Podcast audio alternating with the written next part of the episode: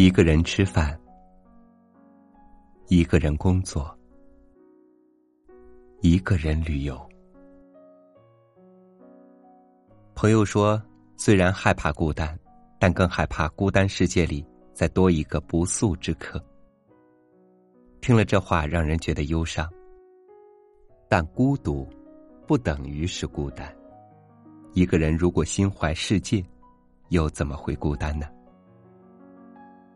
今天超宇和您分享的文章叫做《经常独处使人身心健康》，作者亨利·戴维·梭罗。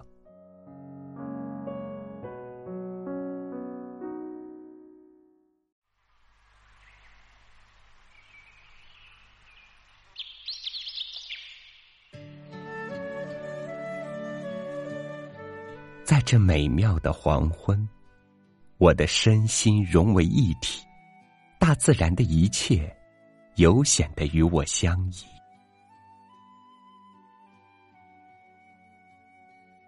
夜幕降临了，风儿依然在林中呼啸，水仍在拍打着堤岸，一些生灵唱起了动听的催眠曲。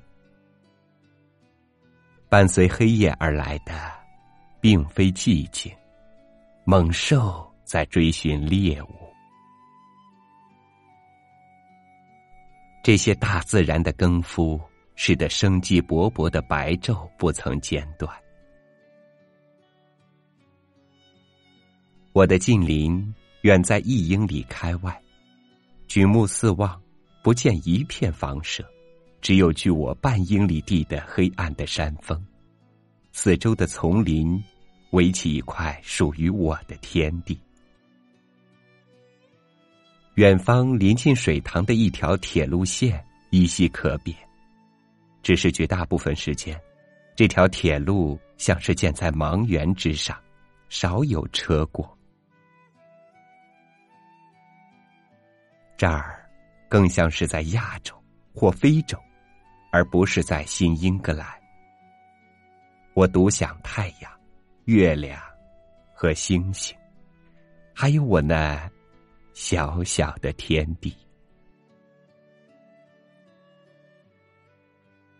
然而，我常常发现，在任何自然之物中，我们都可以找到天真无邪、令人鼓舞的伙伴。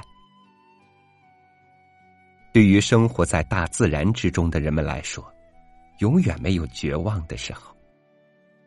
我生活中的一些最愉快的时光，莫过于春秋时日阴雨连绵、独守空房的时刻。人们常常问我：“你一个人住在那儿，一定很孤独，很想见见人吧？特别是在雨雪天里。”我真想问问他们：我们赖以生存的地球。不也是宇宙中的一叶小舟吗？我为什么会感到孤独呢？我们的地球不是在银河系之中吗？将人与人分开并使其孤独的空间，又是什么？我觉得，使两颗心更加亲近的，不是双腿。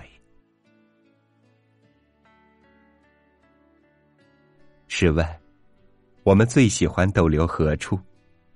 当然不是邮局，不是酒吧，不是学校，更非副食品店。纵使这些场所使人摩肩接踵，我们不愿住在人多之处，而喜欢与自然为伍，与我们生命的不竭源泉接近。我觉得，经常独处，使人身心健康。与人为伴，即便是最优秀的人相处，也会很快使人厌倦。我好独处，迄今我尚未找到一个伙伴能有独处那样令我感到亲切。当我们来到异国他乡，虽置身于滚滚人流之中，却常常比独处家中更觉孤独。孤独不能以人与人空间距离。来度量。一个真正的勤勉的学生虽置身于拥挤不堪的教室之中也能像在沙漠中的隐士一样对周围一切视而不见听而不闻。整天在地里除草或在林中伐木的农夫虽只只身一人却并不感到孤独。这是因为他的身心均有所属。但一旦回到家里，他不会继续独处一方，而必定与家人邻居聚在一起，以补偿所谓一天的寂寞。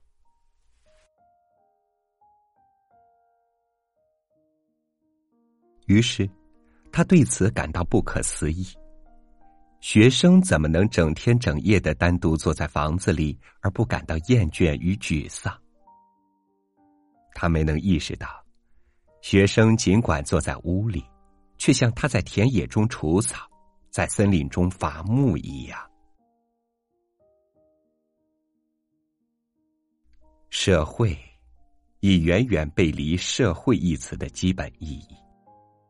尽管我们接触频繁，但却没有时间从对方身上发现新的价值。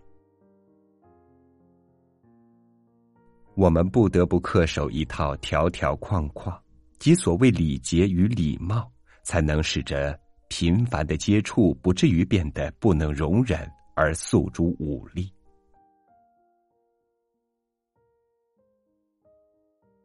在邮局中，在客栈里。在黑夜的篝火旁，我们到处相逢。我们挤在一起，互相妨碍，彼此设障。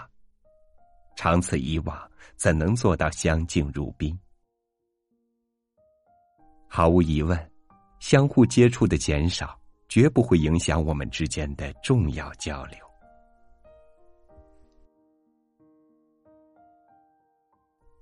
假如。每平方公里的土地上只住一个人，就像我现在这样，那将更好。人的价值不在其表面，我们需要的是深刻的了解，而非频繁却浅薄的接触。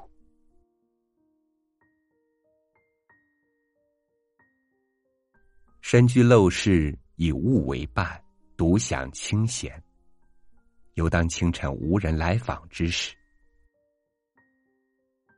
我想这样来比喻，也许能使人对我的生活略知一斑。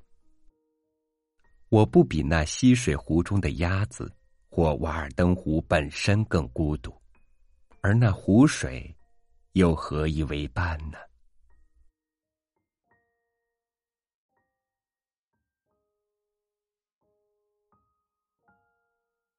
我好比茫茫草原上的一株蒲公英，好比一片豆叶，一只苍蝇，一只大黄蜂，我们都不感到孤独。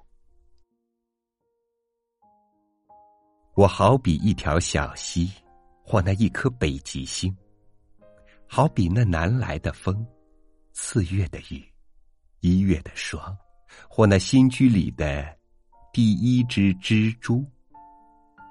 我们都不知道孤独。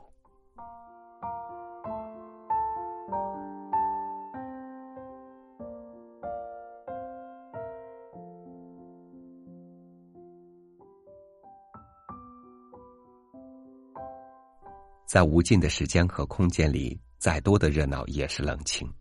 有时候，一个人的独处强大的过全世界。和自己做朋友。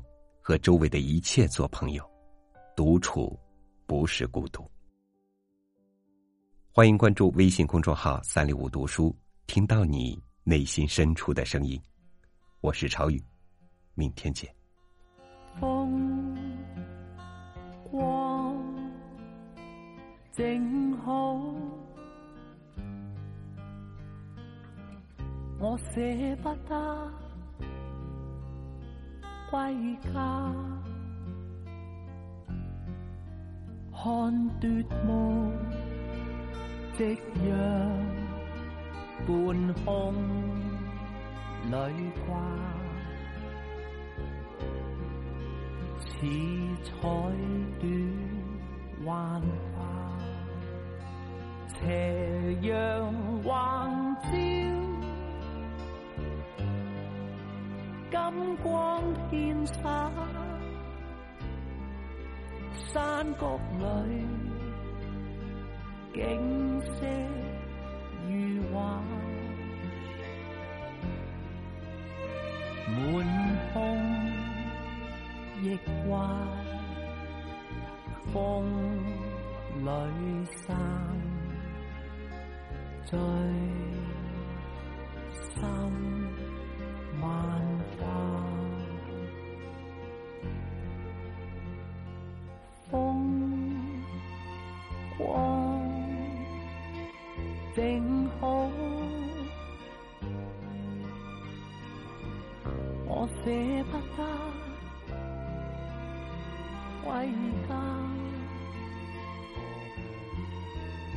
看夺梦，夕阳半空里挂，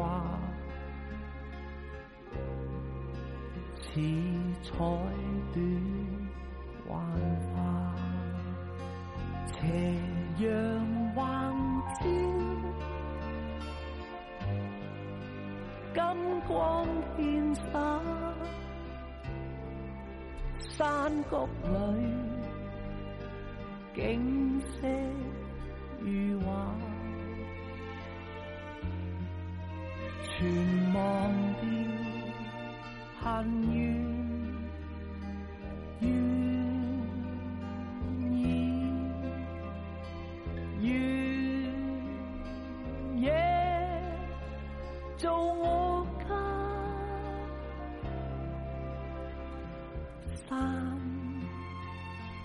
中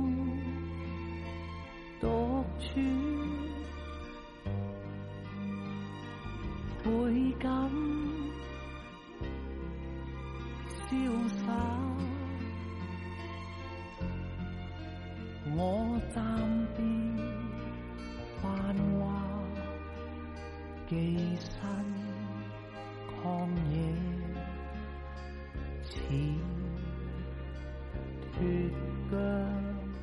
骏马，云下萦绕，